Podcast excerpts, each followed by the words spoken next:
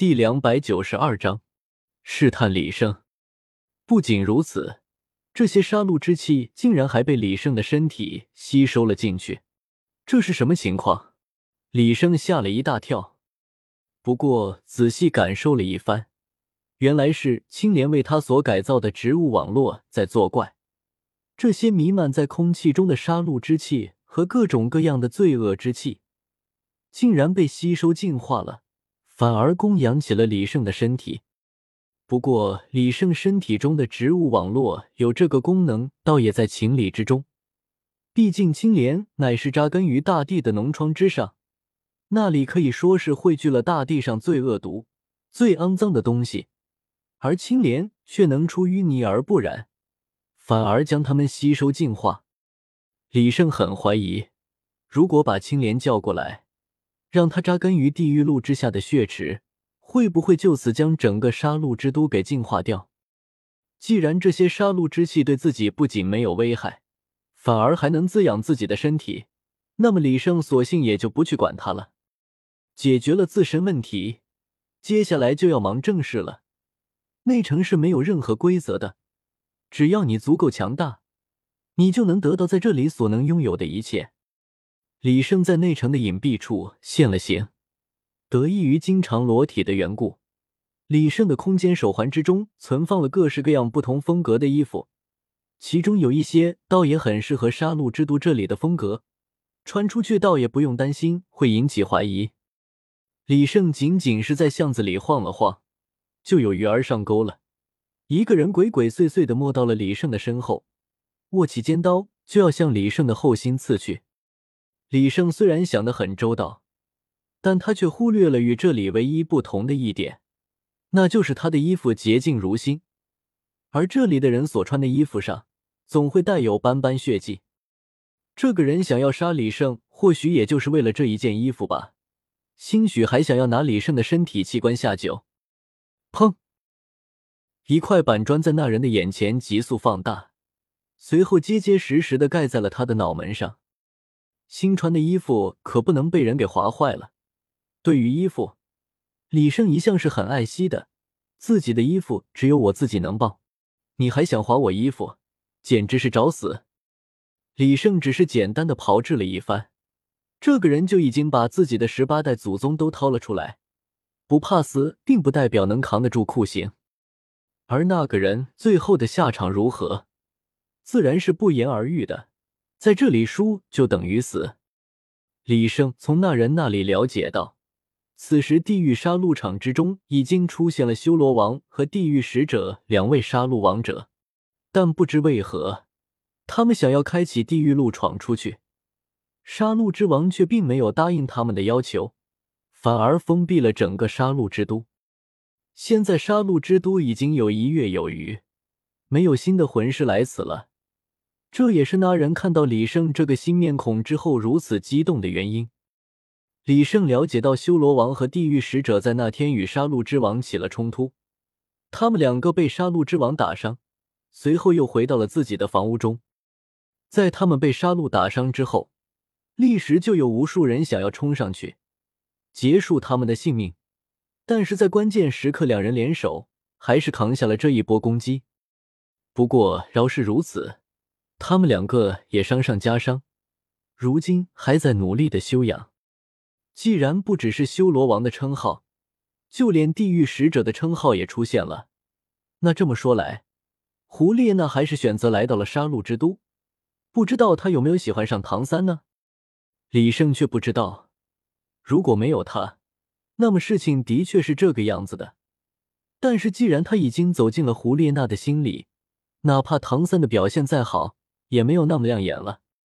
唐三和胡列娜的住处很好找，所有人都知道他们的住处在哪。不过，确实没有人再敢去了，因为敢去的都已经死光了。虽然杀戮之都暂时的封闭了起来，但是地狱杀戮场却是一直没有停。如此一来，存活下来的魂师只会越来越少，也会越来越强。如果不是李胜急着回去。那么，在地狱杀戮场之中好好释放一番也是很不错的。唐三的小屋和胡列娜的小屋离得并不远，两个人互为犄角，守望相助，这也是不得已而为之。毕竟杀戮之都除了他们两个，还真的很难再找出一个稍微正常些的人来。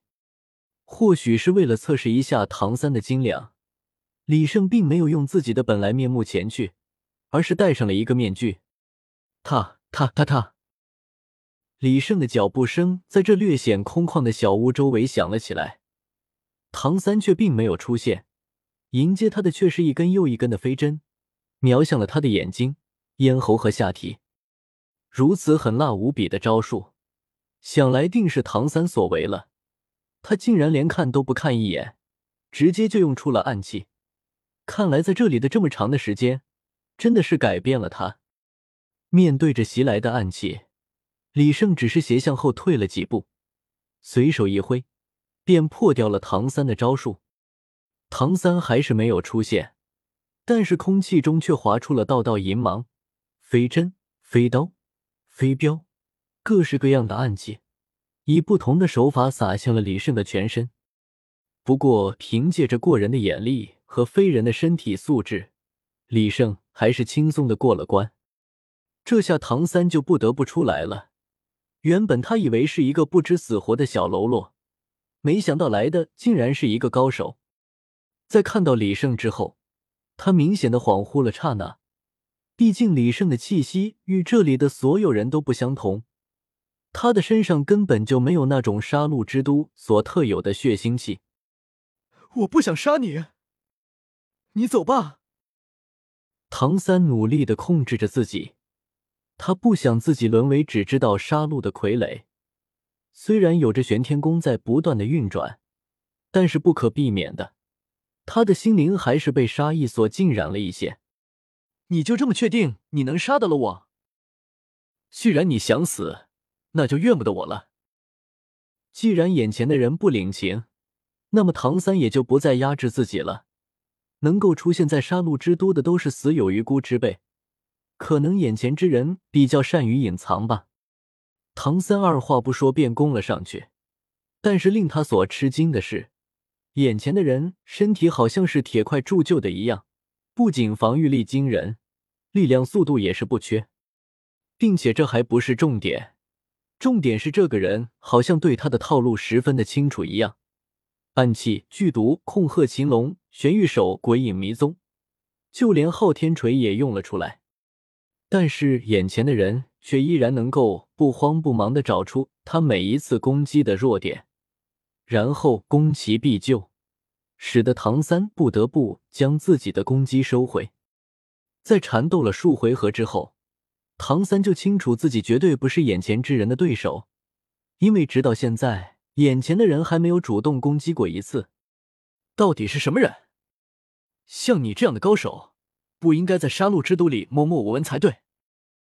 唐三向后翻了个跟斗，暂时脱离了战斗。但是李胜却并没有打算回答他，他想知道唐三的极限在哪儿。叮，一把短剑切割在了李胜的脖颈处，但是却被一双铁臂给挡了下来。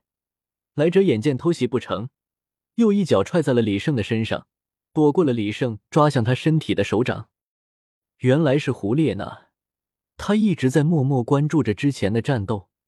眼见唐三不敌，两人之间早已有了默契的他，自然要出手帮忙。看到胡列娜也来了，唐三信心大增。他相信他们两人联手之后，除了杀戮之王之外，还真没有人能打过他们。不过这显然是他想多了，哪怕是两个人联手。他也仅仅只是逼得李胜认真了起来，李胜甚至连武魂都没有用出来。不过话说回来，并不是李胜不想用，而是一用的话，那么身份不就全暴露了？唐三已经来来回回换了有数十种毒了，暗器也换了十几种，但对于李胜都没有任何的效果，他已经有些绝望了。因为以这里的规矩来看。战胜者是不会放过任何战败者的。